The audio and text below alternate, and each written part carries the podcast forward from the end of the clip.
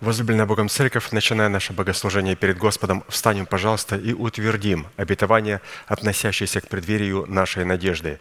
Да воцарится воскресение Христова в наших телах. Аминь. Пожалуйста, будем петь псалом.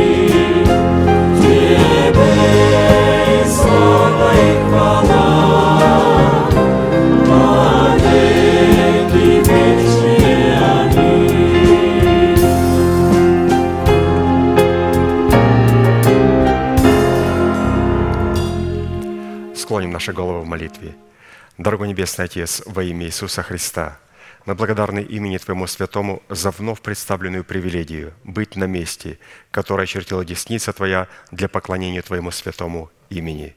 И ныне позволь наследию Твоему во имя крови завета подняться на вершины для нас недосягаемые и сокрушить всякое бремя и запинающий нас грех.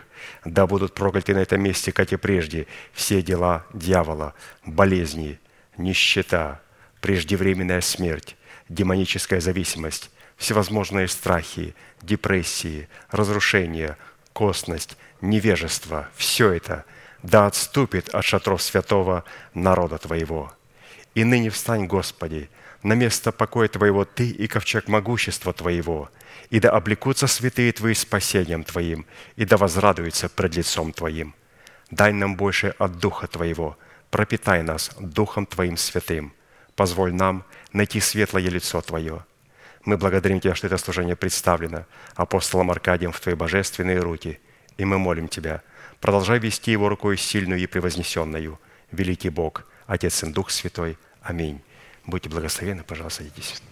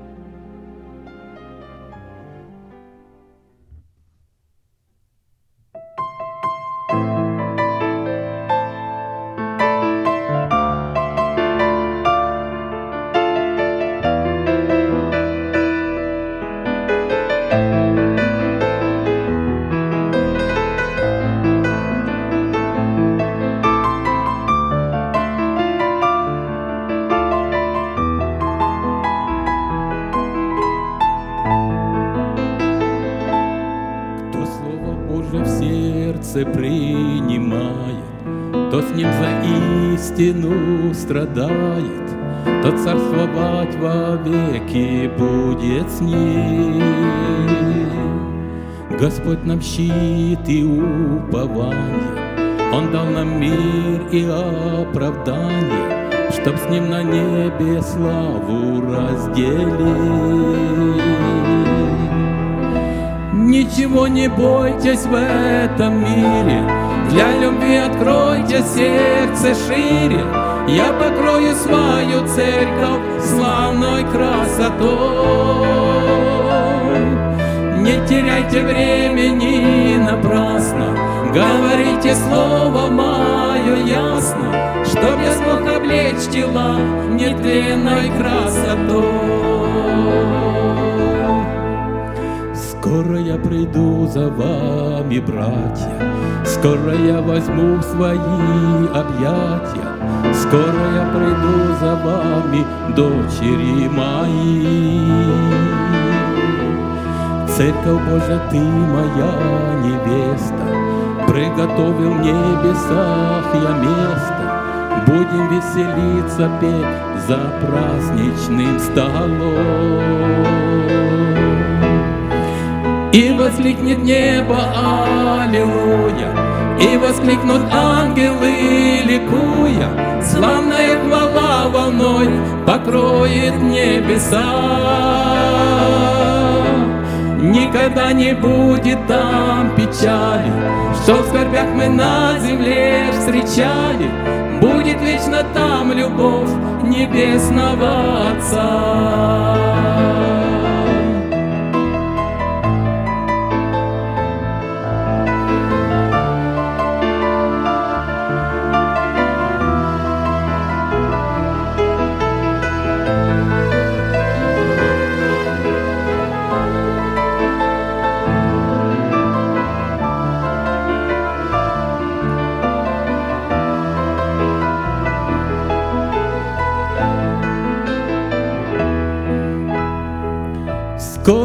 Я приду за вами, братья, Скоро я возьму свои объятия, Скоро я возьму за вами, дочери мои. Церковь Божья, ты моя невеста, Приготовил в небесах я место, Будем веселиться, петь за праздничным столом. И воскликнет небо Аллилуйя, И воскликнут ангелы, ликуя, Славная хвала волной покроет небеса. Никогда не будет там печали, Что в скорбях мы на земле встречали, Будет вечно там любовь небесного Отца. Будет там печали, Что в скорбях мы на земле встречали, Будет вечно там любовь небесного Отца.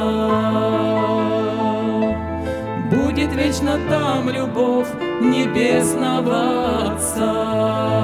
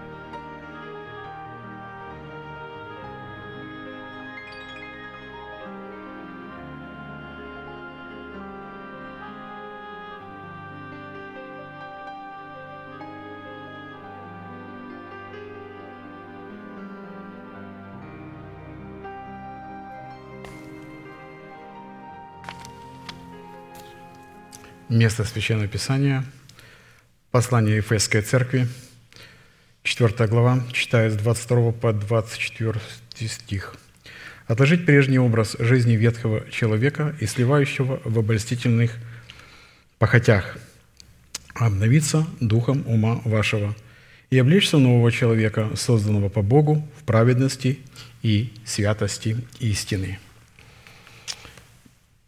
Через наслаждающий хлеб, как мы знаем, в субботу полагается на стол хлебов предложение, и следующую субботу через поливающих оно снимается, и мы вместе его исповедуем, тем самым вкушаем от него. Это есть порядок субботы для нашего с вами духовного становления. И сегодня настала вот такая суббота, в которой мы и снимем этот хлеб. Итак, право на власть – отложить прежний образ жизни, чтобы облечься в новый образ жизни. То есть отложить ветхого человека, истлевающего в обольстительных похотях, для того, чтобы облечься в нового человека, обладающим телом воскресшего Спасителя. А само право на власть может использовать только тот человек, у которого уже обновленное мышление и обновленный ум. Он уже как слышит, как видит, как понимает, радикально отличается от человека, с необновленным мышлением.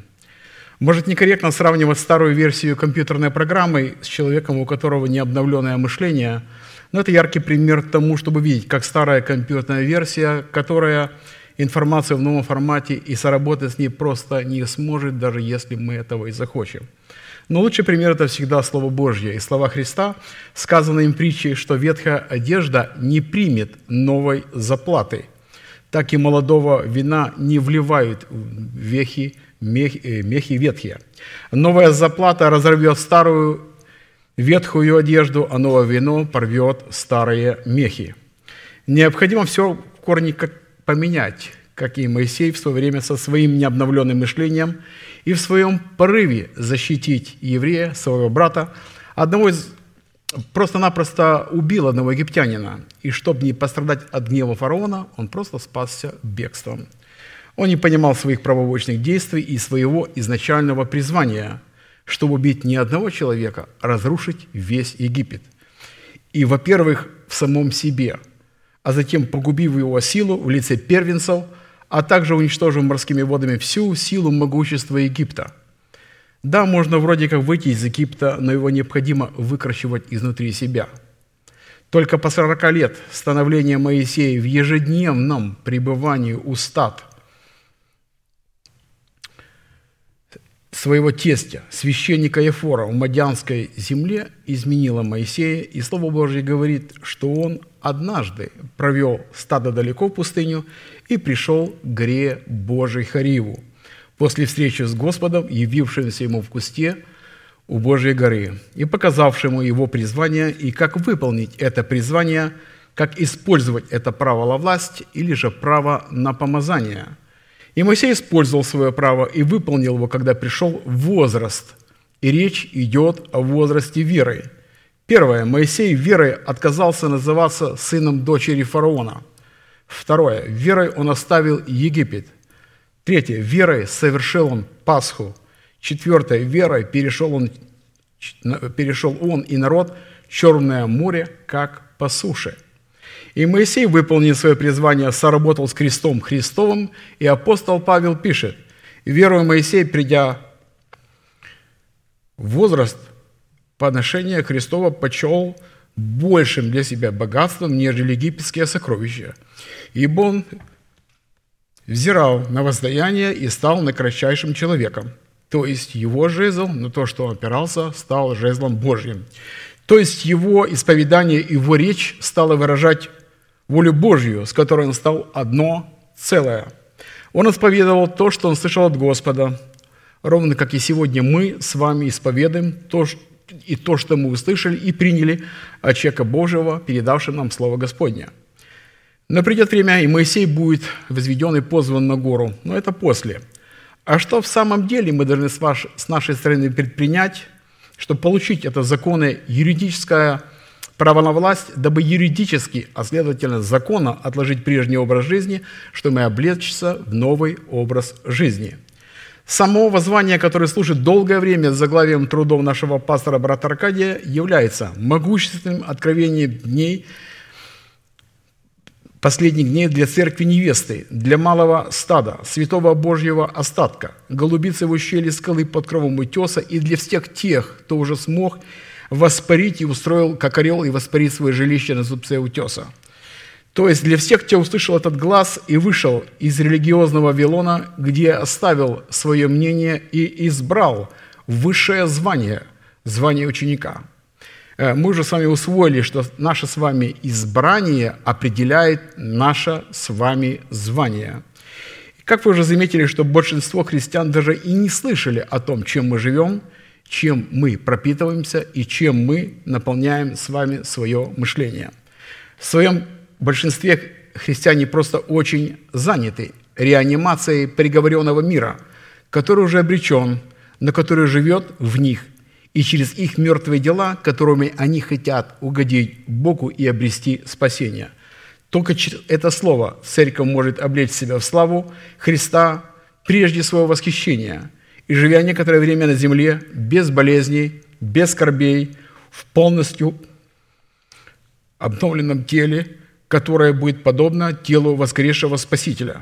Но когда этот славный день настанет, святые должны к этому времени не просто запомнить эти три судьбоносные глагола и упражнять их без отлагательства, но они должны стать глаголами прошедшего времени. А пока они являются для нас повелевающими и основополагающими, которые всегда для нас звучат в повелительном наклонении. Итак, это отложить, обновиться и облечься. Знаете, есть для меня места Священного Писания особенно трепетные, я думаю, так и для вас – и несколько служений назад об одном таком месте Писания, которое говорилось нашим братом Анатолием, представляющим нам слово нашего пастора, это когда Авраам сидел при входе в шатер свой во время зноя дневного.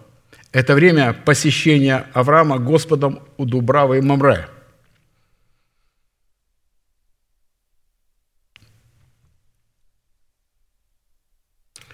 И сегодня я также трепещу, когда слышу или читаю об этом событии.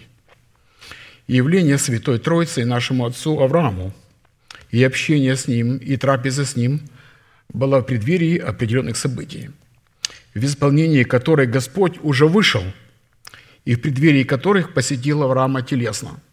Знаете, что ближе общение, не считая брачных, как через трапезу, не существует.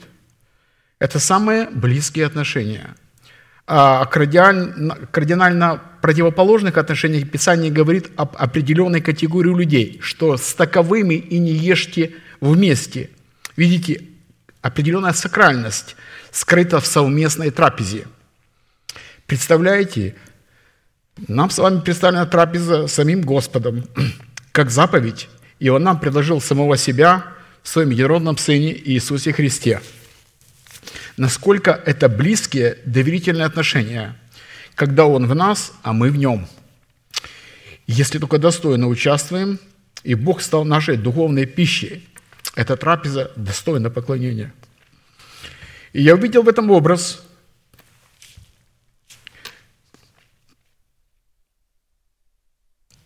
посещения Отца и Сына и Святого Духа –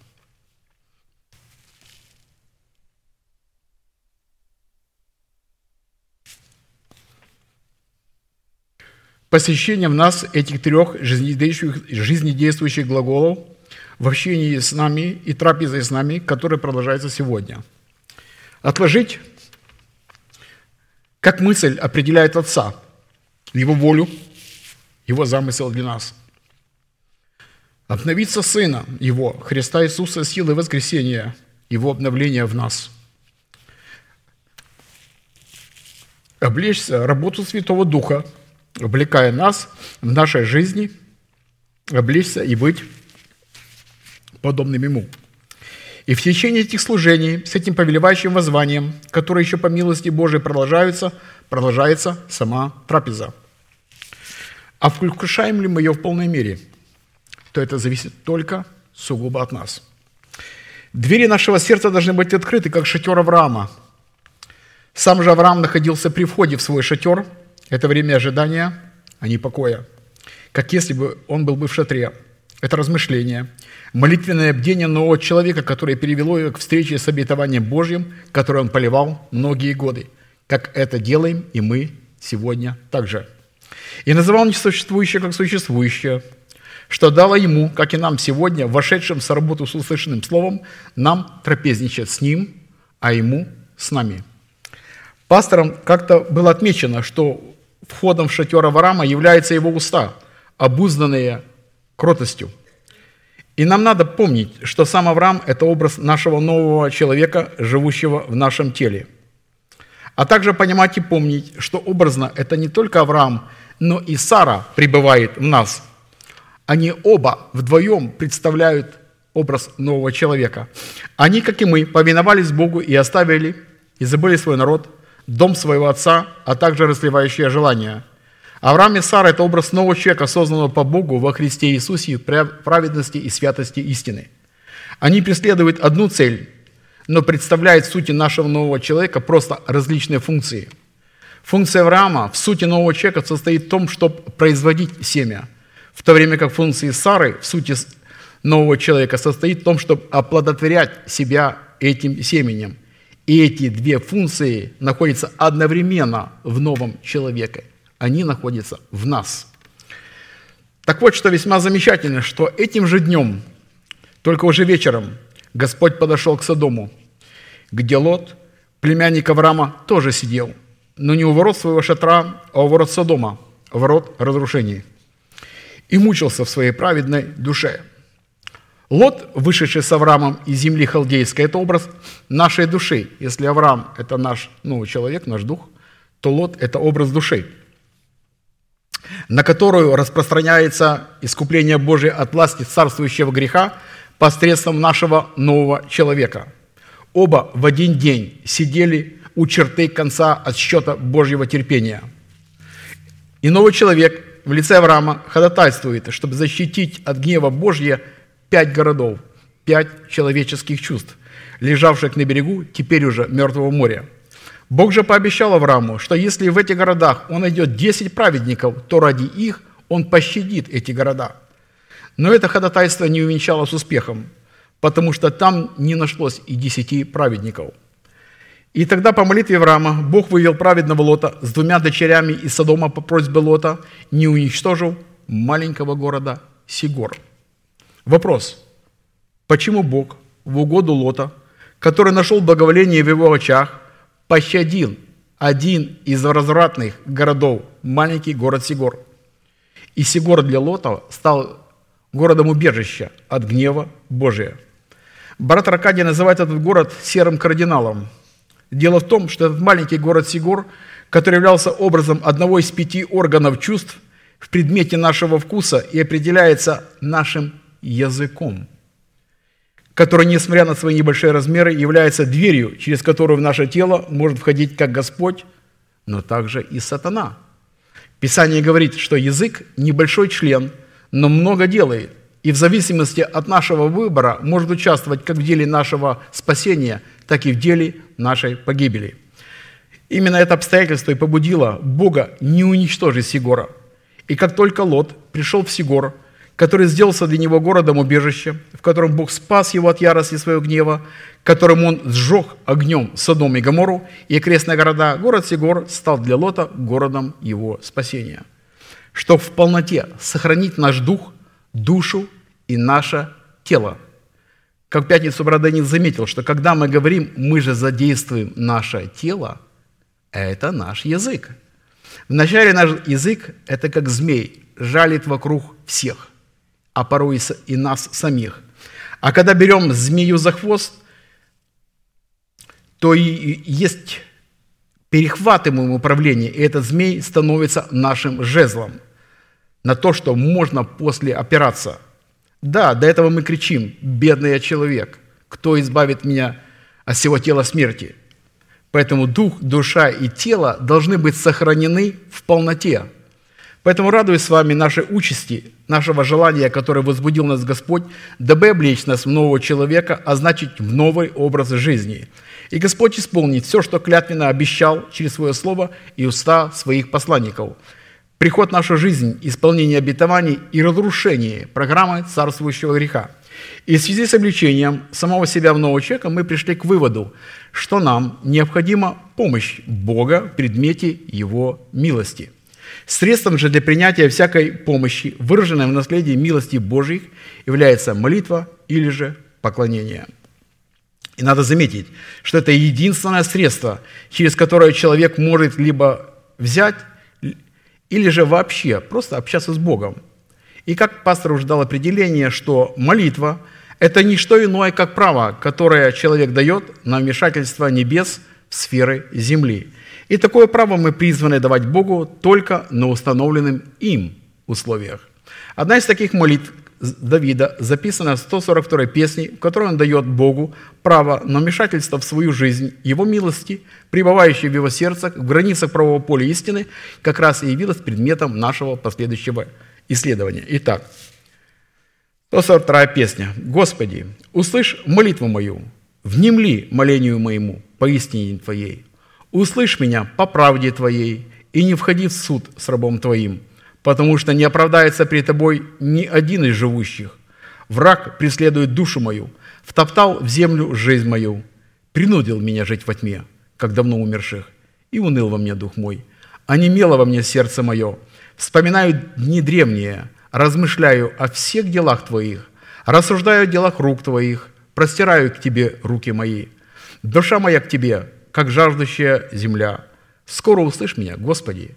Дух мой изнемогает. Не скрывай лица Твоего от меня, чтобы я не уподобился нисходящим в могилу. Даруй мне рано услышать милость Твою, ибо я на Тебя уповаю. Укажи мне путь, по которому мне идти, ибо к Тебе я возношу ее душу мою. Избавь меня, Господи, от врагов моих. К Тебе прибегаю. Научи меня исполнять волю Твою, потому что Ты – Бог мой. Дух Твой благий доведет меня в землю правды. Ради имени Твоего, Господи, оживи меня. Ради правды Твоей выведи из напасти душу мою. И по милости Твоей истреби врагов моих. И погуби всех, угнетающих душу мою, ибо я Твой раб». Итак, чтобы быть услышанным Богом, как мы видим, Давиду необходимо было представить Богу некие основания или некое право, которое могло бы служить для Бога достаточным доказательством или аргументом для вмешательства в жизнь Давида, его милости и его истины, что, конечно, разумеется, и послужит и для нас, и такими доказательствами в данной молитве послужили 10 аргументов или, как мы говорим, 10 причин, которые Давид приводил Богу, говоря «услышь меня». Итак, «услышь меня ради Твоей истины и правды», Услышь меня ради воспоминаний дней древних и всех дел Твоих. Услышь меня, потому что я простираю к Тебе руки мои. Услышь меня, потому что я на Тебя уповаю. Услышь меня ради возношения души моей к Тебе. Услышь меня ради того, что я к Тебе прибегаю. Услышь меня, потому что Ты мой Бог. Услышь меня ради Твоего имени. Услышь меня ради Твоей милости – услышь меня, потому что я раб твой». Что важно, что эти 10 аргументов, представленные Богу Давидом, не просто не противоречат один другому, они также не враждуют между собой, а еще и напротив, подтверждают истинность друг друга. И сегодня мы с вами уделим свое внимание природе второго аргумента, который, как и все остальные аргументы, дают Богу юридическую, юридическое право стать на сторону Давида – и противостоянии у его с имеющимися врагами. Вы знаете, мы регулярно употребляем слово «юридический», и давайте обратим значение этого слова. Слово «юридический» используется для описания всего, что связано с законами, правами, их знанием и их применением. Юридический значит законы, правовой, выверенный и соответствующий законодательству. А значит и есть законодатель – как и в каждом государстве, законодательный орган.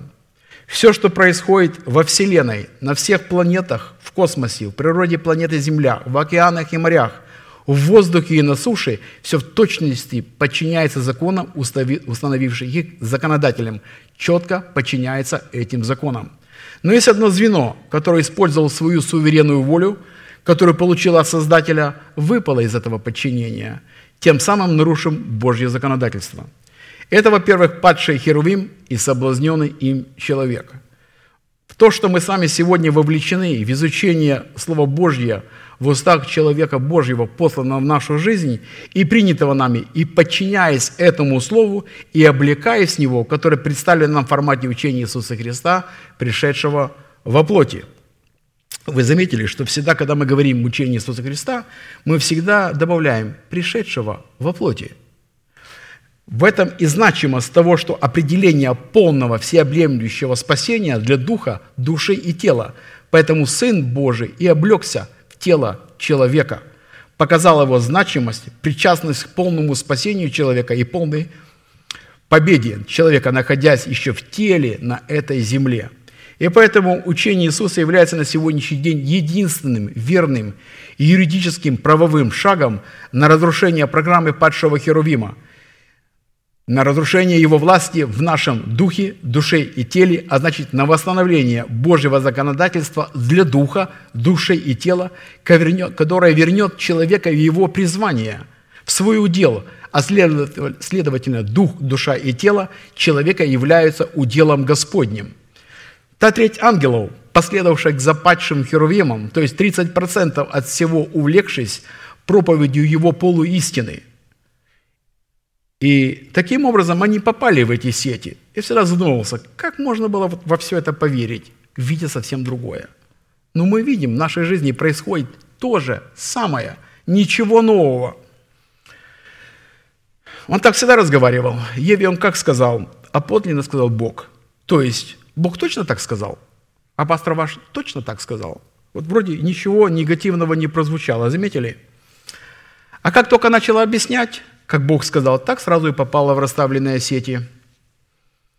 Поэтому, когда говорят, а у вас так говорят, это та же сеть. А вы идите и посмотрите, идите и послушайте. Так вот, ничего нет хуже, как половинчатая истина или недоговоренная истина. Я помню в том служении, где мы когда-то были, много лет назад, висела большая картина. Да и вообще во многих служениях, во многих церквах стены были обвешаны картинами с текстами Священного Писания, с видами природы, и на фоне этого был текст Писания. Вот у нас такая была картина «Бог есть любовь». И когда ты приходил после рабочего дня, трудовой недели, эта картина как-то умиротворяла. Очень приятно на нее было смотреть. Но я спрошу вас, это есть истина? Да, с одной стороны, да, это есть истина. Ну хорошо, а где Бог судья? Если это во святая любовь, а значит, она избирательная. А если она просто любовь, то уже как-то качество толерантности звучит здесь, что-то такое есть. Вот бы повесить такой текст. Кого Бог любит, того и наказывает. Как вы думаете, смотрел, хотелось бы смотреть на такую картину? Вот что-то хочется, чтобы тебя любили. Или вот была такая надпись. Мы проповедуем Христа распятого за грехи наши. У нас над кафедрой такая была надпись. Это истина? Конечно, истина. А где воскресшего для оправдания нашего? Когда я вижу, что Христос распят за мои грехи, то понятно, за меня заплатили цену. А воскресшего для моего оправдания, где учение об оправдании? Оно отсутствует. А это большая истина. Видите, как можно не договаривать просто. Поэтому мы и приняли полную истину, которая сработает не только с духом, но и с душой, а также и с телом – и сохранит их во всей целостности. И способность этому сможет наше принесение плода Духа через послушание нашей вере, вере Божьей. Как мы говорим, послушание солдата вере Божьей, то есть генеральской вере. То есть послушание – это качество, и это качество весьма важное. Вот когда мы, вера, она как-то звучит твердо, вера, а вот послушание, оно какое-то мягкое слово. Вот нужно быть так, вот таким человеком, послушным. Победить тем семенем, которое нам, нами было принято, которое мы приняли, невозможно. Оно должно быть посеяно, оно должно умереть, обильно полито, взращено и должно принести плод. Чтобы стать царями над самим собой, господствовать над самим собой. И благодаря этого состояния стать жертвой. При том, как мы говорим, живой жертвой – а это значит, что в духе, душе и в теле человека, говоря языком вечности, будет уничтожена программа смерти, которая, говоря языком времени, юридически сегодня находится в своих правах. И пришло время для исполнения Божьего обетования в воцарении воскресения Христова в теле человека. Спросите, почему пришло? Да потому что она уже озвучена Божьим пророком. Потому что мы уже возведены Господом на скалу для нас недосягаемую с вершиной которой нам и показаны эти чудные обетования, и мы их созерцаем глазами веры. Вот почему. А те, кто не находится на вершине, о них ничего не знают и не говорят, потому что о них и не слышали, и не видели. Поэтому мы с вами живем в преддверии этих чудных событий. Как, яркий, как раз яркой иллюстрацией может послужить определен, определение, данное нашим пасторам, которое еще раз более детально было представлено нам Даниилом некоторое время назад. Оно гласит, «Семя истины в состоянии воскресения Христова знаменует в нашем теле державу жизни вечной, изменяя его из состояния перстного в состояние небесного». Семя истины в состоянии воскресения Христова – Давайте еще раз дадим определение, что есть семя истины в состоянии воскресения Христова. Семя истины – это, конечно, плод правды. Хорошо. Что такое плод правды? И мы с вами знаем, что это измененный наш характер, это с нами, наша с вами праведность, которой мы обладаем. Но здесь брат Аркадий представляет нам, что зернышко или же семя, оно одновременно есть и плод. Это зернышко есть семя истины и есть плод истины. Другими словами говоря, семя истины в состоянии воскресения Христова, то есть сам плод и есть воскресение. Потому что мы с вами приносим плод только в воскресении Христовом. Семя должно попасть в землю и умереть. Для чего? Чтобы принести плод. В какую землю? В приготовленную.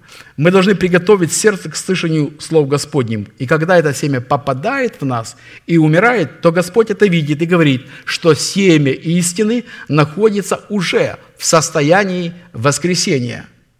И поэтому, что такое плод правды? Это семя истины в состоянии воскресения Христова. А если человек не обладает этим плодом правды – то у него нет семени истины в состоянии воцарения Христова, что является плодом правды. То, следовательно, такой человек не имеет законного или юридического права говорить и называть несуществующее небесное тело как уже существующее.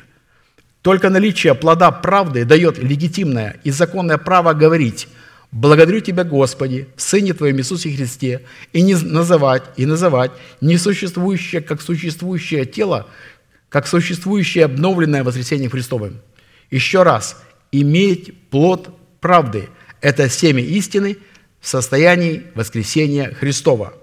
Это наша смерть, смерти Господа Иисуса Христа.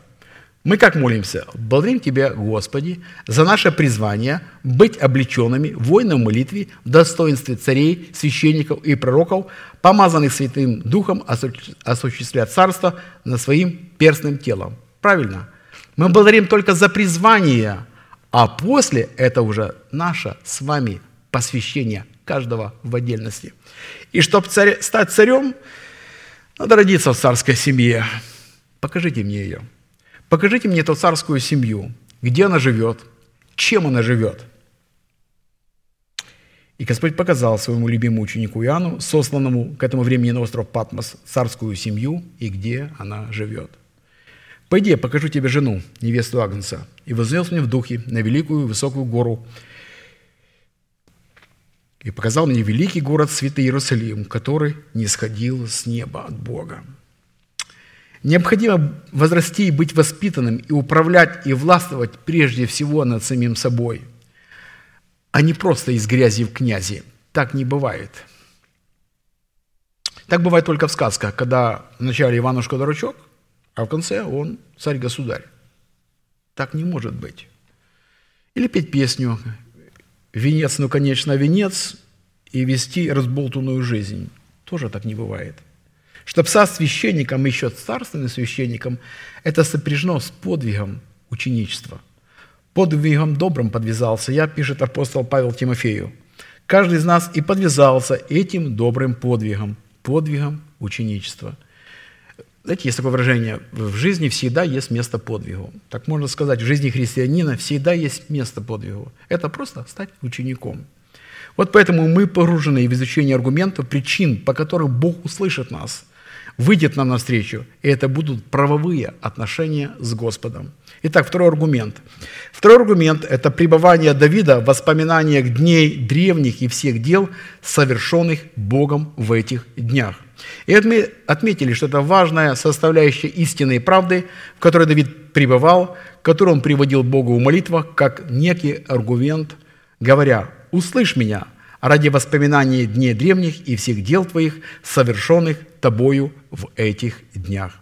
Говоря об этом, он это все, что имел в своем сердце. Он хранил, что было у него в его памяти, в своем образном мышлении. А туда нужно было когда-то это положить. Это было запечатлено уже на скрижалях его, его сердца. То есть это было постоянно в памяти. А посему храни в своем сердце воспоминания дней древних и всех дел Божьих, совершенных им в этих днях, это, по сути дела, хранит в своем сердце истину и правду, которые свидетельствуют пред Богом о результатах великого дела искупления, дающего Богу возможность являть в нашем сердце множество своих милостей. Другими словами говоря, говорит пастор, чтобы быть услышанным Богом, необходимо сохранять в своей памяти дела Божьи, которые Он совершил в древних днях. В силу чего мы и пришли к необходимости рассмотреть ряд таких вопросов.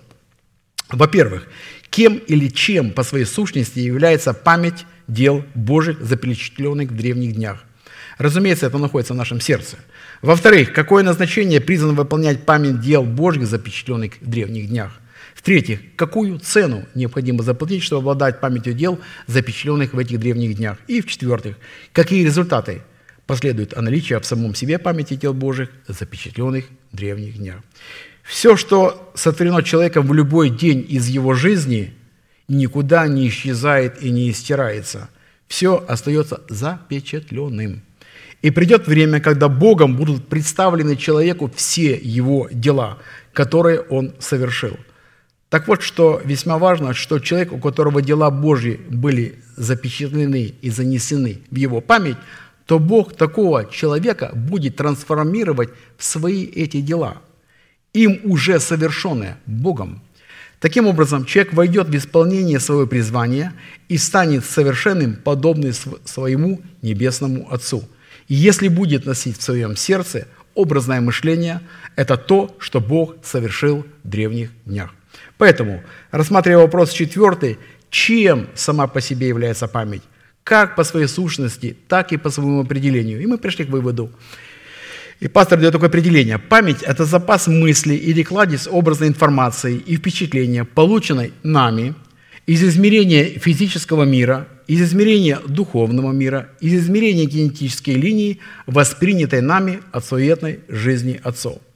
Вы знаете, что уже рожденный ребенок, ничего не сделавший, еще ничего не сказавший, а он несет в себе уже эту программу информации падшей греховной жизни отцов, начиная от падения Авраама, кончая его родителями, плюс еще дальше, что будет им натворено.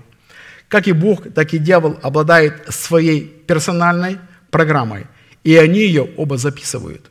Дьявол свою программу пишет через грех с того дня, как Адам пал, а Господь с того дня, как человек обратился к нему, покаялся в своих грехах, осветился, заключил с ним завет, отрекся от своей жизни перед отпылением отцов, отрекся от генетики, от дома своего отца, от своего народа, от своих расливающих желаний, признал теократическое управление Богом через уполномоченным человеком, стал учеником, и так живой клеткой тела Христова. И только тогда Бог начинает писать.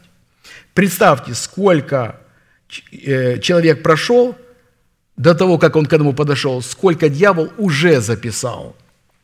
Исходя из Писания, память, содержащаяся в человеке, определяет как суть самого человека, так и его суверенные границы. Каковы мысли в, человек, в душе человека, таков и он. Это местописание меня сильно тревожило. Вот до определенного времени – потому что я всегда боролся со своими мыслями. И когда я это услышал, я просто стал свободным человеком и предлагаю, кто из вас не имеет вот этого, этой свободы, сейчас вы о ней услышите. То есть Бог нас рассматривает или же определяет нас только по овцам, которые мы пасем в духе, а не по стрелам, пущенных в наше незакрытое окно нашего разума, не по свиньям, которые суют к нам свое рыло – Господь определяет наше качество не по тем мыслям, которые дьявол стрелу запустил в нас, а по тем мыслям, которые мы сами культивируем в своем мышлении и вынашиваем в своем сердце. А чтобы свое мышление культивировать, ему нужно перекопать Словом Божьим, стать с ним одно. Это мы сейчас говорим о святых Божьих. А вот кто обладает нечистым мышлением, и оно у него грязное, то такого и он – даже если чистые мысли приходят, он их пасти не может. Не может, потому что там корм у него только для свиней. И поэтому чистые мысли не задерживаются. Поэтому, если какие мысли приходят, они не наши. Это время бодрствования, когда я эту какую-то мысль услышал.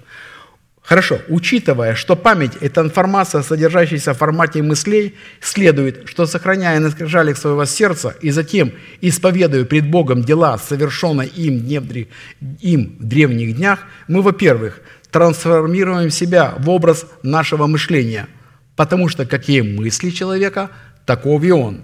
И он, обуславливающим в нашем сердце дела Божия, совершенное им в древних днях. Сохраняя на скрижалях свое сердце и затем исповедуя пред Богом дела, совершенные им в древних днях, мы трансформируемся в образ нашего мышления. Потому что какие мысли человека, таков и он. И с нашей стороны это выражается в праве, которое мы даем Богу, право на вмешательство в свою жизнь Его милости и Его правды – Иоанна 2.8. «Когда изнемогла во мне душа моя, я вспомнила Господи, и молитва моя дошла до Тебя, до храма святого Твоего». Знаете, что сама человеческая натура не желает иметь в своей памяти дела Божьи, сотворенные им в, прошлой, в прошлом и в древности, потому что для нее это просто смерти подобно. Человек больше расположен к информации, которая будоражит его чувства, и то временно, как приятное наркотическое действие – и при этом труда много затрачивать не надо. И так проходит вся жизнь. Вроде как в Боге, но это не так. религиозная жизнь никогда не проходит в Боге. Можно прохристианствовать всю свою жизнь и при этом не быть христианином. Бог живет в своем слове, в своих деяниях, а у человека вместо этого совсем другая информация. Информация дел человеческих в сердцах. Он с ними утром встает и с ними ложится спать. Да, он читает Слово Божие, но суть в том, что это Слово должно жить в человеке и быть живым, участвующим в каждом дне нашей жизни, и а быть не просто каким-то сухим текстом Священного Писания. И важно, чтобы это Слово было проповедано, сказано помазанным, уполномоченным человеком Божьим. И только тогда в формате семени сможет попасть на добрую, приготовленную и жаждущую почву – которая, как только услышит этот природный принцип, то сразу говорит, да будет мне по слову твою, это мое, я принимаю, это для меня. И лишь только потом его необходимо сохранять, чтобы питаться им, а не говорить, да, это было когда-то, а теперь-то времена другие. Надо на все смотреть глазами сегодняшнего дня и по-другому давать происходящему оценку. Тем самым человек культивирует память дел человеческих и живет суетной жизнью, приумножая ее – а мы с вами будем помнить, что в силу наших возможностей, которые Бог заложил в нас в момент сотворения, мы не можем сохранять в своей сердце память дел Божьих, совершенных им в древних днях, и одновременно взирать на дела человеческие. То есть одновременно мы это делать не можем. А сохранять мы сможем при условии, если будем расширять наше наследие. Существует два действия – или прогресс, или регресс. Прогресс движения вперед по расширению и обогащению. Регресс – это упадок в развитии и полная потеря того, что имел. Движение или рост в духе идет или вверх, или вниз. Никогда не стоит на одном месте. Следовательно, сохранять – это значит расширять, смотреть на невидимое. И это прогресс. И то, что Богом совершено в древних днях, это информация, которая должна быть нам известной, которую мы должны поместить в свое сердце и должны размышлять о ней постоянно – Тогда все библейские события перестанут быть просто историческими событиями древности. Проповедники не должны быть экскурсоводами мест Священного Писания. Для меня они просто экскурсоводы, от одного места к другому. Все, что произошло в древности, отражается в сегодняшней реалии, реальнее, ниже человек об этом может просто подумать. Далее пастор говорит, сохраняя в своем сердце память дел Божьих, совершенных им в древних днях, мы сглаживаем как память дел человеческих – так и информацию, переданную нам от суетной жизни наших отцов. я, когда произнес отречение от суетной жизни, переданной от отцов, то сразу подумал, ну теперь все, теперь у меня все будет по-другому. Теперь у меня будет все с белого листа. Я стал свободен от этой программы, и теперь я чист, как стеклышко. Но я не знал, что при отречении я получил лишь только право на изглаживание, и не более. Как мы сегодня говорим, право на власть как право на помазание. И меня это шокировало. Как только я это произнес отречение, то стала вылезать вся муть, которая была, я еще ее и не видел. И я стал кричать, бедный человек, кто избавит меня от, этого, от всего тела смерти? Что такая программа греховной жизни отцов? Это целый комплекс. Это как торговый центр, где можно купить все, от А до Я. Это все болезни, все несчастья, все потери, разрушения, неверие, и, конечно, возмездие за грех. И когда я отрекся от всего этого наследственного счастья в кавычках, я принял программу Бога точно как и вы. И эта программа суетной жизни отцов стоит против нас как армия, которая бросит, готовая броситься нас в бой и уничтожить нас. Но каждый день мы вновь провозглашаем, благодарю Тебя, Отче, что Ты освободил меня от суетной жизни, переданной мне от отцов. И эта армия вновь замирает на границе, прочерченной нашим отречением и благодарением исповедания. Это как мы смотрим какую-нибудь программу по ТВ и нажали на кнопочку «пауза». Произнес я это отречение, и эта армия застыла.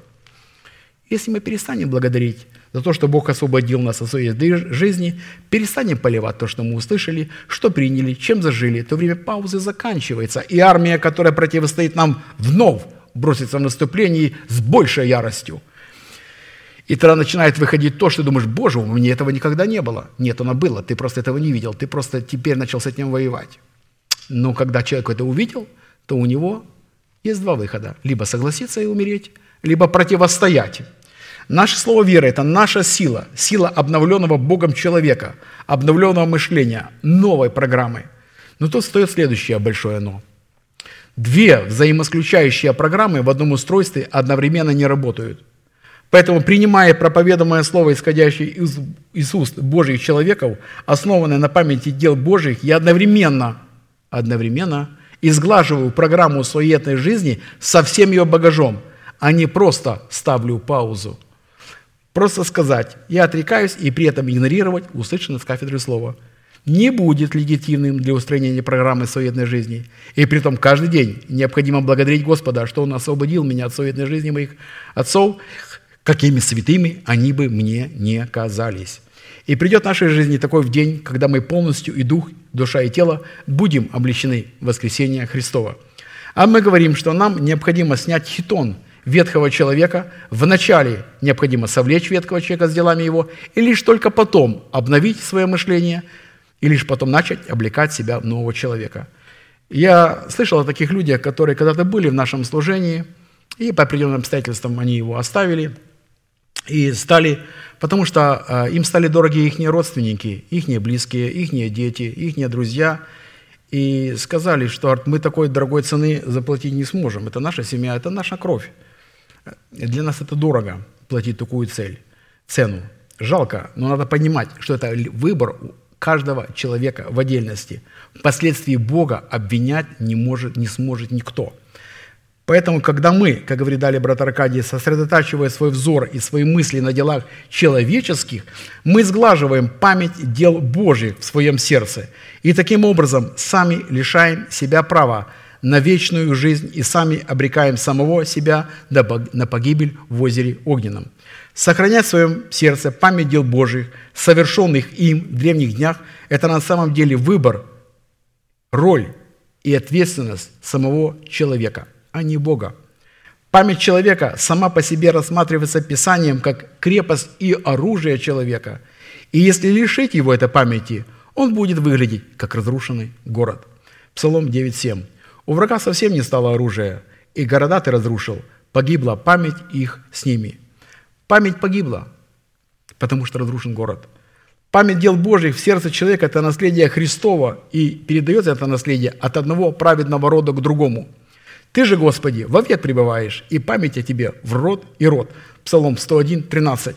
Из этого места Писания следует, что память о Боге не передается через чтение Писания – мы сможем наследовать только когда память будет передаваться от отца к сыну, от одного рода к другому. Следовательно, чтобы нам унаследовать память или же наследие Христова, необходимо отца, который передал бы нам это наследие. Павел сказал, что у вас немного отцов. Даже посылая своих послания в дальние места, хотя персонально там не был, но называл себя их отцом – но были те, которых он посылал как своих помощников. И хочется заметить, что помощники, проповедовав там, не стали отцами. отцами. Отцом оставался Павел. При одной ключевой причине он обладал семенем Слова Божия. А все помощники брали это семя и поливали. И поливающие не принимали позицию отца.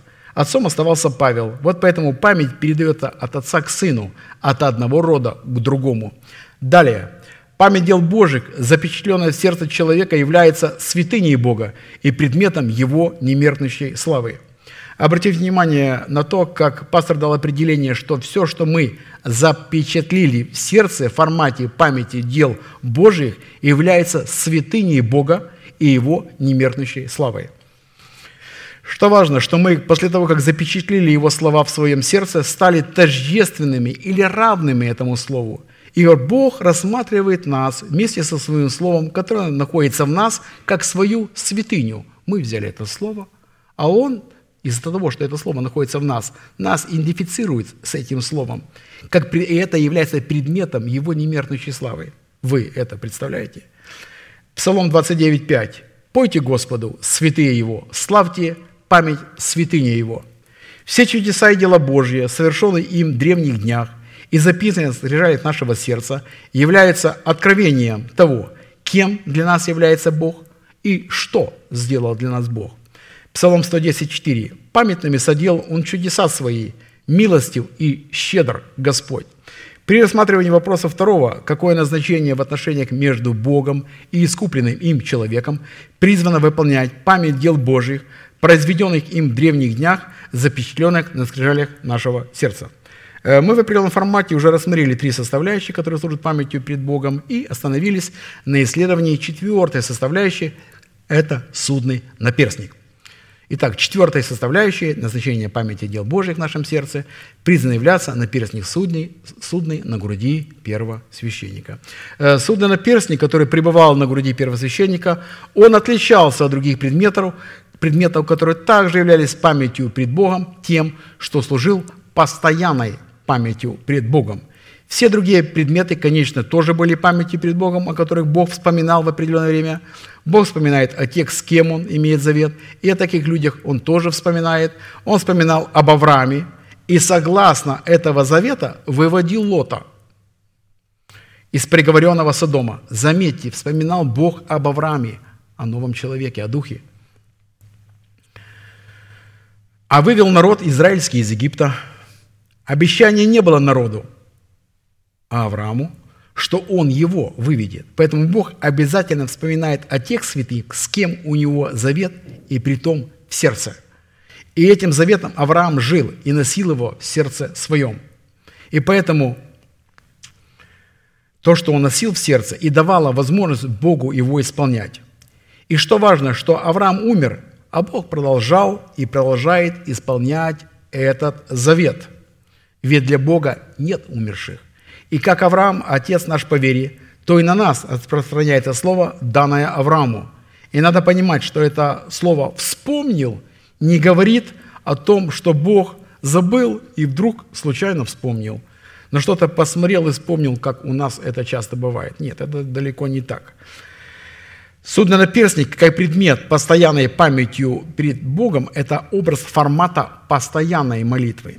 Практически судный наперстник был нужен для того, чтобы входить в присутствие Бога. Человек, находящийся во младенчестве, душевный человек, не может входить в присутствие Божие. Помните, что предстать девицам пред царем, войти в его присутствие, как в истории Сфири, что нужно было сделать? Что надо было избрать?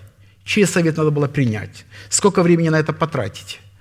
Когда наступало время каждой девице входить к царю Артаксерцу, после того, как в течение 12 месяцев выполнено было над нею все, определенное женщинам, ибо столько времени продолжались дни перетирания их, шесть месяцев мировым маслом и шесть месяцев ароматами и другими перетираниями женскими. Тогда девица входила к царю. Чего бы она ни потребовала, ей давали – все для выхода из женского дома в дом царя. И это, и это в это время также, время сегодняшнего дня, в котором мы погружены в изучение этих притираний, 12 учений Иисуса Христа, пришедшего во плоти, что и пропитываем нас аромат, это ароматами нашими дух, душу и тело, дает ясное понимание законам благословения и проклятия. И для кого это просто история девушки из Фирь, то такой человек просто остается в младенчестве, душевности, а следовательно не сможет войти в присутствие Божье. Она для него не пример. Бог может таких людей слышать, но в храм Божий, в его присутствие они не могут войти. Они не цари и не священники. Такие люди всегда представляют только свою волю, а не волю Божью. А волю Божью будет представлять только духовный человек, когда входит в исполнение своего призвания быть воином в молитве, достоинства царей и священников и пророков – Хорошо, этот предмет лежащий у сердца на груди первосвященника, отличался от других предметов, служащих памятью пред Богом, как по своему статусу, так и по своей чрезвычайности, так и по своему назначению, так как являлся постоянной памятью пред Богом. Разумеется, что материал, средства, размеры и устройства судного наперстника мы можем получить только одним путем – через наставление в вере. Но сделать и возложить его на свое сердце – это уже наша святая роль и наша ответственность перед Богом. А посему – Судно наперстник, как предмет постоянной памяти перед Богом, это образ постоянной молитвы. Молитва, не соответствующая требованиям, характеристикам судного наперстника, не имеет права называться молитвой. Только формат постоянной молитвы дает нам право входить в святилище как царям и священникам Богу, которые призваны представлять интересы суда Божьего в соответствии тех заповедей и уставов, которые обуславливают свод учения Иисуса Христа – пришедшего во плоти, в 12 драгоценных камнях и 12 именах сынов Иакова написано на этих камнях. Колоссянам 4.2. «Будьте постоянной в молитве, бодрствуя в ней с благодарением». А так как на наперстнике находится 12 камней с вырезанными на них 12 имен, это по своей сути определяется определенная программа с определенными функциями – и они все соработают с, друг, с другом. И каждая функция, как не заменяет друг другу, но соработает с ней. И если одна функция или один камень вынуть из наперстника, то она потеряет свое предназначение, и он перестанет быть судным наперстником. Потеряет свою целостность. Все должно быть в строгом равновесии и в зависимости. Поэтому постоянство в молитве связано с бодрствованием, которое представлено в статусе судьбоносной заповеди – определяющие состояние и атмосферу нашего горящего светильника. Луки 21:36. «Итак, бодрствуйте на всякое время и молитесь, да сподобитесь избежать всех сих будущих бедствий и предстать пред Сына Человеческого». Пастор обратил внимание на то, что 24 часа в сутки по-человечески бодрствовать невозможно. Но если физический человек просто так устроен, что ему необходимо сон, то Духовное сердце не засыпает, духовный человек не спит, у него нет дня и ночи. Наше ложе должно быть зеленью в нашем бодрствовании, засыпая в рассуждении исполнения Божьих обетований. Когда мы ложимся спать, то дух наш бодрствует. Песня песней 5.2. «Я сплю, а сердце мое бодрствует». И это то время, когда Бог продолжает работать в сердце человека. Это только если я с ним лег и с ним уснул. Если я рассуждал о чем-то – и это мы можем понимать через наш обновленный ум, что мы нечто получили ночью. И эти мысли начинают нас беспокоить днем. И в определенном мере днем мы начинаем нечто понимать, нечто видеть.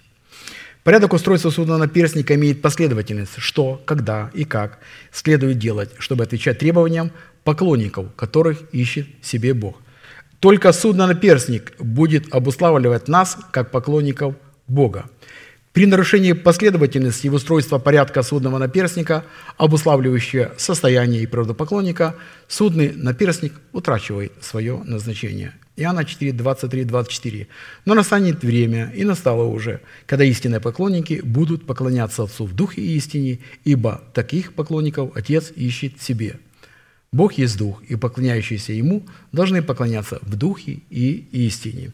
Э, что весьма замечательно, что эти слова были обращены не к апостолам, а к самарийской женщине из селения Самаря. Слова, которые определяли суть поклонения, и при том, что на то время уже шло мощное храмовое служение, и люди не могли поклоняться, где они хотят. Они поклонялись только в храме. Поэтому, когда самарянка увидела в нем пророка, и первый ее вопрос – скажи, где молиться – Потому что вы, иудеи, говорите, что поклонение должно происходить только в Иерусалимском храме. А наши отцы говорят, что поклонение должно быть на горе Горизим. Потому что они приняли Бога Израилева, но идеи запретили им поклоняться в храме. И тогда самаряне построили по макету Иерусалимского храма на горе Горизим свой храм. И начали поклоняться, читать тоже Писание и молиться тому же Богу, обрезав весь свой мужской пол. Но идеи все равно их не воспринимали. Этим они нарушали закон Божий, который дан был через Моисея, что всякий, кто примет обрезание, будет как природный житель и он будет считаться евреем. Но они как тогда не принимали, так и сейчас не принимают. Да, в Израиле может обрезаться любой мужчина, но никогда не будет признаваться и не будет допускаться в служении. Он будет гоем. А его дети и внуки и правнуки также. А разве так было заповедано? Даже репатрианты, сегодня приехавшие в Израиль, получают гражданство, если они евреи по матери, а не по отцу, уже ничего не говоря о служении в синагоге. Там ты просто гой. В современном понимании этого слова ты иноверец. Хотя и обрезаны. А дети, они дети Гоя. А внуки, они внуки Гоя. Поэтому никто из них не может быть допущен в служение в синагоге. Может где-то что-то читать, но священником, раввином не будет никогда. Поэтому сегодня ортодоксальные евреи – это просто каста, как чистая порода.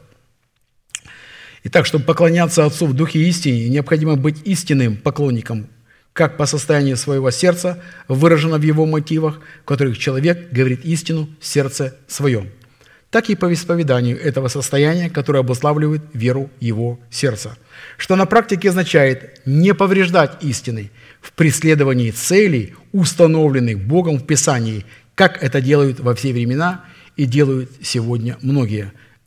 Обычно это делается либо в силу своего невежества, либо в силу своего лицемерия, корости, а порой подчас и из-за зависти.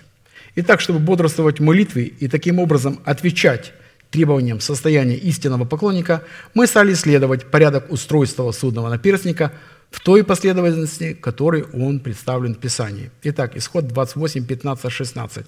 «Сделай наперстник судный, искусную работою, сделай его такой же работою, как ефод, из золота, из голубой, пурпуровой и червленой шерсти, и из крученного весона сделай его. Он должен быть четырехугольный, двойной, в пять день длиной и в пять день шириной. Мы уже отметили, что в Септуагенте этот перевод 70 толковников на древний греческий язык.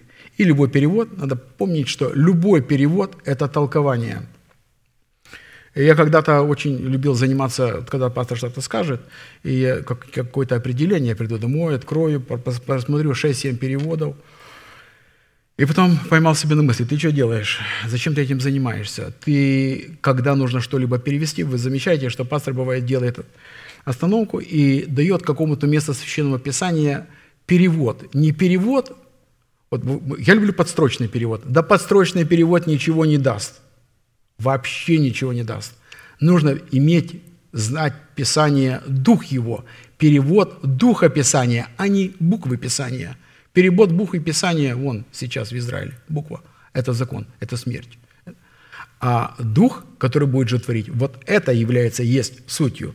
Каждая определенная доминация, и даже не доминация, а заблуждение свидетелей Иеговы, у них свой перевод, новый перевод. Я другой раз обращаюсь, как эта мысль звучит, как эта мысль. Все места о божественности, о тройственности, об учении, вытертые в переводе. Не существует этого. Этому человеку ты ничего, если он его знает, ту Библию, ты ему не расскажешь. В этом Библии этого нет. И это называется Священным Писанием. Это называется переводом, новый перевод. Поэтому это человек, здесь Бога нет.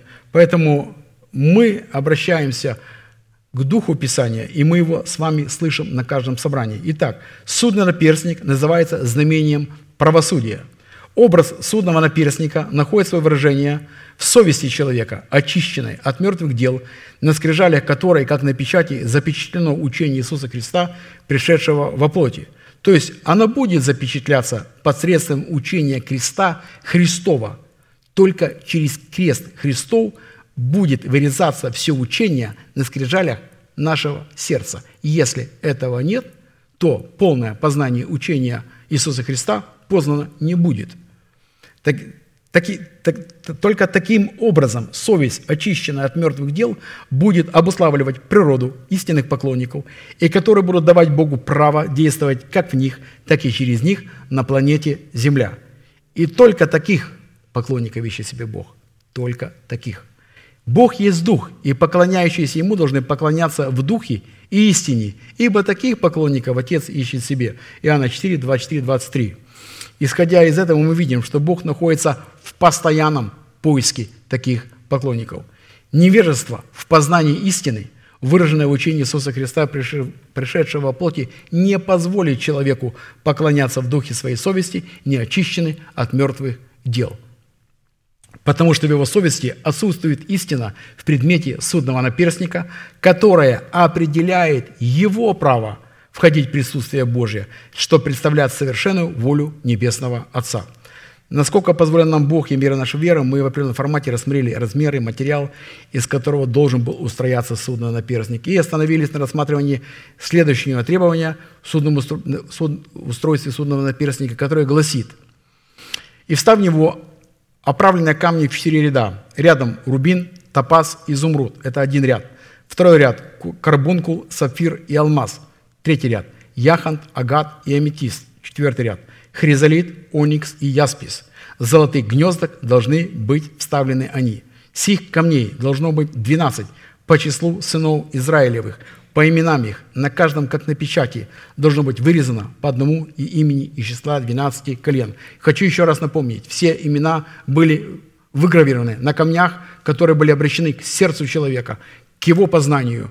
Смотрящий на первосвященника этих имен не видел. Он просто видел блеск этих камней, и не более – мы отметили, драгоценные камни должны были вставляться в золотые гнезда. Мы знаем, что суть золотых гнезд – это то Слово Божье, которое мы слышим. Это само учение. А мы с вами, каждый по отдельности, является этим драгоценным камнем. Каждый из нас работает со своим камнем. Не подгоняют золотую оправу эти гнезда под эти камни, а мы, как камни, как резчики, искусники по, по э, соработе с Богом, подгоняем себя под Божьи определения – под, под его определение сути учения. Поэтому э, необходимо прежде, как и в случае с раменами, которые являются памятью перед Богом, приготовить, воткать в судно на перстник 12 зол гнезд, 4 ряда по 3 на каждый. И только потом по размеру этих гнезд подогнать ко мне. Это наша работа. Это не какие-то там искусные мастера в свое время это изготавливали. Это сегодняшний день. Мы приходим сюда, и мы изготавливаем. Мы, каждый, кто является живой клеткой тела Христова, является этим искусным резчиком лично для себя. 12 золотых гнезд, которые были вытканы судный наперстник, это образ суда Божьего в учении Иисуса Христа, пришедшего во плоти, написанные на скрижалях нашего сердца, которые мы, как поклонники Бога, призваны представлять своей постоянной молитвой.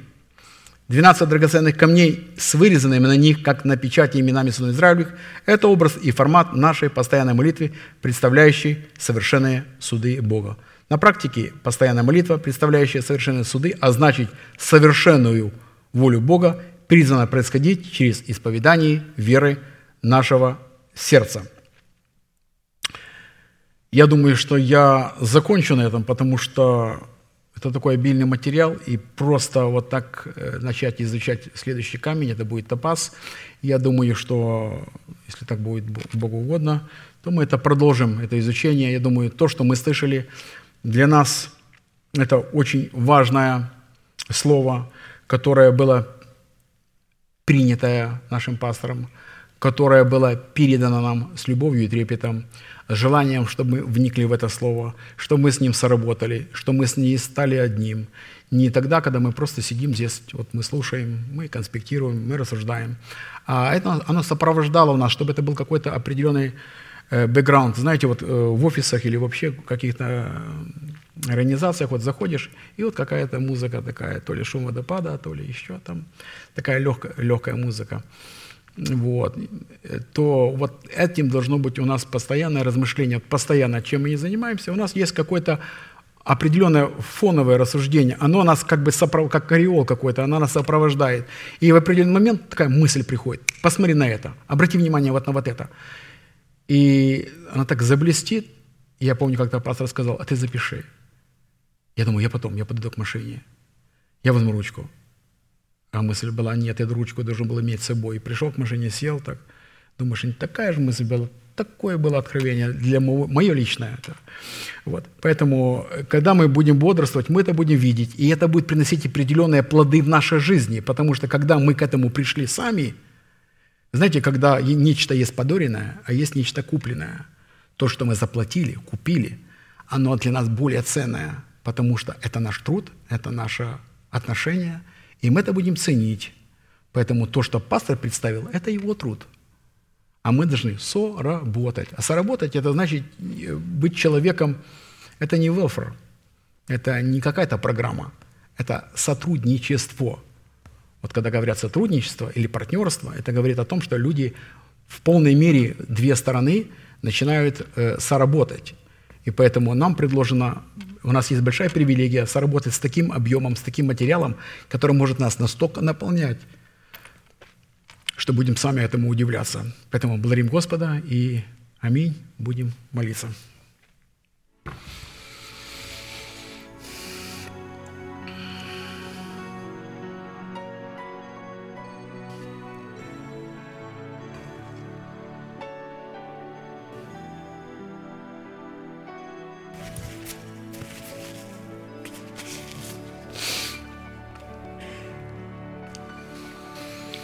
Очень небесные и праведные, мы обращаемся к Тебе с этого святого места во имя Иисуса Христа, Твоего единородного Сына, а нашего Господа и Спасителя Иисуса Христа. И благодарим Тебя, Господь, за это место, на котором мы находимся, которое некогда очертила десница Твоя для поклонения Твоему святому имени. Мы благодарим Тебя за этот храм Божий, в котором Ты присутствуешь всегда – мы благодарим Тебя, Господь, за то, что на этом месте пребывает Твой страх, а значит, пребывает Твои истины, которые представляет человек Божий в учении Иисуса Христа, пришедшего во плоти. И мы благодарим Тебя за эту возможность питаться от Слова Твоего, которое стало светом для стези нашей. Ибо заповеди человеческие мы возненавидели, закон Твой возлюбили всем своим сердцем и находимся и пребываем в нем денно и ношто – ты дал нам возможность не полагаться на силу своего интеллекта, но признавать, что говорит человек Божий, и что то слово, которое он говорит, оно господствует над нами, оно управляет нашим новым человеком. Это открыло возможность войти в свое призвание и облечься в воинной молитве, достоинстве царей, священников и пророков, помазанных Святым Духом, осуществлять власть над нашим перстным телом. Мы благодарим Тебя, Господь, за эту заботу о каждом из нас в отдельности. Благодарим Тебя, Господь, за то, что Ты освободил нас от советной жизни перед Отцов, освободил нас от закона греха и смерти и ввел новый закон Духа жизни. Мы поклоняемся Тебе за это – Омывая себя Словом Божьим, мы почитаем себя мертвым для греха и живым для Бога. Держимся исповедания неуклонно, ибо верен тот, кто обещал это совершить это в нашей жизни до дня онова. Мы благодарим Тебя, Господь, за разрушение державы смерти и запинающего нас греха. Мы поклоняемся, Господь, со святыми Твоими. Да воскреснет Бог и расточатся враги Его во всех сферах нашей жизни – да воцарится воскресение Христова в нашем теле. И мы благодарим Тебя, Господь, что во имя Иисуса Христа мы можем сработать с дивными Твоими именами. И Ты стал для нас Богом крепостью, твердыней, прибежищем, избавителем, скалой, щитом, рогом спасением, убежищем. Призовем поклоняемого Господа, и от врагов наших Ты нас избавляешь. Мы благодарим Тебя, Господь, за это, ибо жив наш Господь, твердыня наша, не поколеблемся во веки и веки. Ты, Господь, помощь наша, открывшая нам в своих именах, в которые мы облекаемся. Камни Твоего жертвенника собраны, и мы вновь погружены в учение Иисуса Христа, пришедшего во плоти. Мы благодарим Тебя, Господь, за эту святую трапезу, которую Ты приготовил для святого Твоего народа. Поклоняемся перед Тобой, наш великий Бог, Отец, Сын и Святой Дух.